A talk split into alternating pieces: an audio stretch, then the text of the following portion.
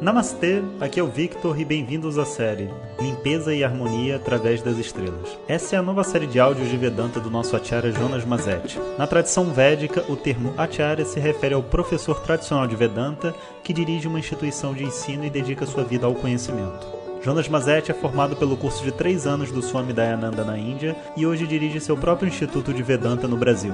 O seu propósito com esses áudios é permitir que as pessoas possam saborear o néctar do conhecimento e, quem sabe, despertar para uma nova liberdade.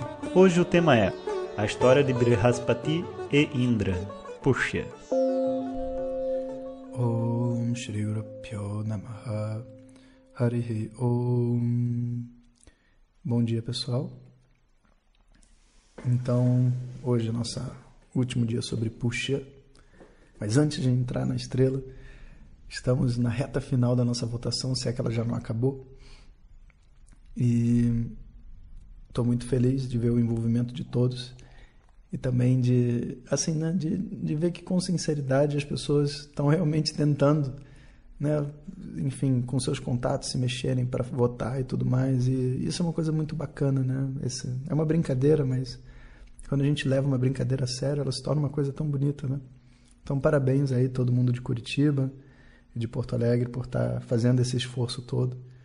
E se for possível, eu até vou para os dois lugares, mas eu acho que não vai ser. Mas se for, né, eu faria com muito prazer. Bom, puxa, né, tem uma história interessante, que é uma história entre Brihaspati e Indra.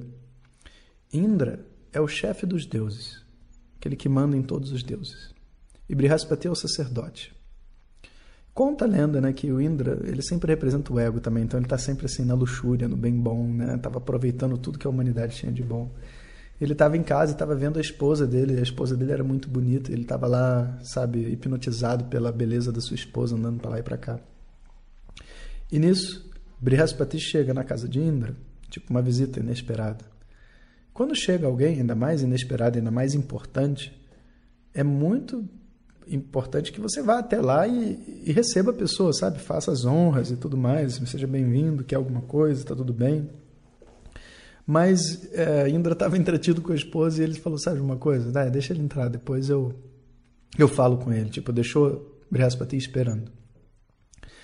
Vendo essa atitude egóica né, de Indra, Brihaspati falou: que é isso, eu não vou ficar aqui.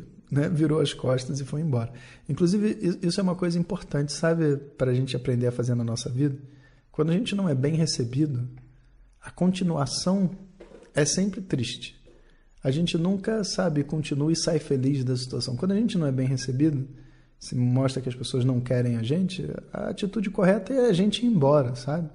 E não ficar esperando as pessoas enxotarem a gente de lá ou mostrarem para a gente que sei lá, elas não gostam da gente ou não querem a gente, sabe?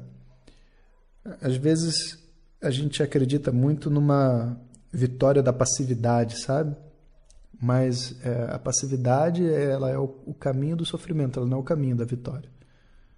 Quando você sente que as coisas não estão caminhando da maneira como você gostaria, a única coisa que vai acontecer se você não fizer nada é continuar indo na mesma direção, né?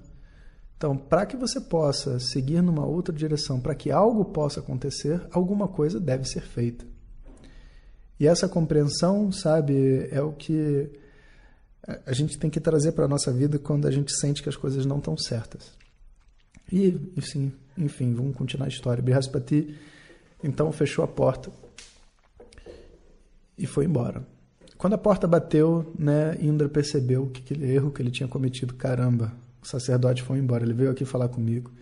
Não sei se era importante, não sei se não era. Ele é uma pessoa especial e ele foi embora. Indra saiu correndo, foi lá atrás dele para recebê-lo e tentar né, fazer um paliativo. Mas Brihaspati, ele sacou o que tinha acontecido e falou: Eu vou ensinar uma lição para esse Indra.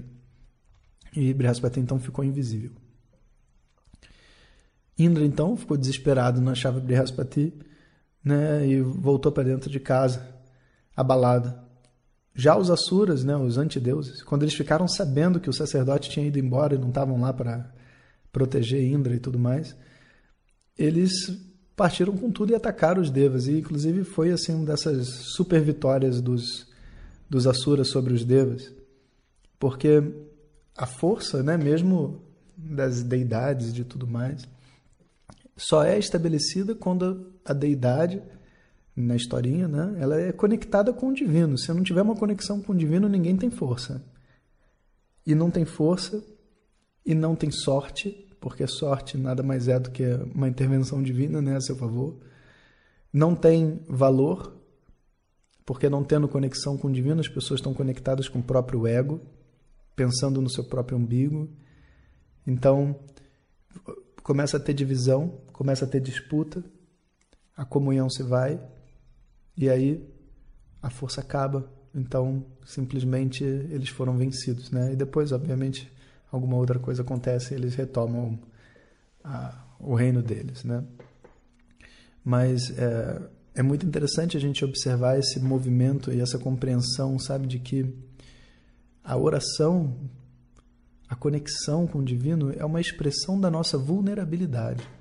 Eu pedi para vocês pensarem um pouco ontem. Pensem sobre isso. Quando você se sente vulnerável, você se sente mesmo perdido, você sente que não tem outro jeito, sabe? A oração é algo praticamente natural. Qualquer criança que fica doente, a mãe naturalmente começa a rezar, porque ela sabe que ela não tem como controlar. Ela sabe que depende de uma coisa maior. Às vezes, para uma coisa simples, a gente não consegue ver o valor de uma oração, mas qualquer coisa mais séria a gente consegue perceber. A oração é um estado natural da nossa mente quando a gente percebe a nossa vulnerabilidade. E uma pessoa madura dentro desse mundo descobre que ela está vulnerável em, em toda situação, né? Porque ela não controla nada.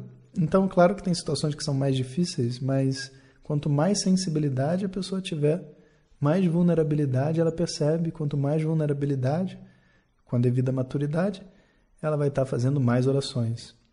Então, Puxa representa essa conexão entre o homem e o Criador. Representa o lugar da onde vem a sua sorte, da onde vem a sua moral, e por isso é a estrela da abundância, é a estrela do sucesso. É uma estrela muito feliz. Então espero que vocês tenham gostado. E, enfim, daqui a pouquinho a gente está na próxima estrela. Então, até amanhã, pessoal. Om Shanti Shanti Shanti Om Shri Guru Pyo Namaha Om Compartilhe com seus melhores amigos. E se você quiser receber nossas mensagens diretamente no seu WhatsApp, clique agora no link que vem junto com o áudio. Para outras informações, www.vedanta.com.br. Até o próximo áudio. Om Tat Sat.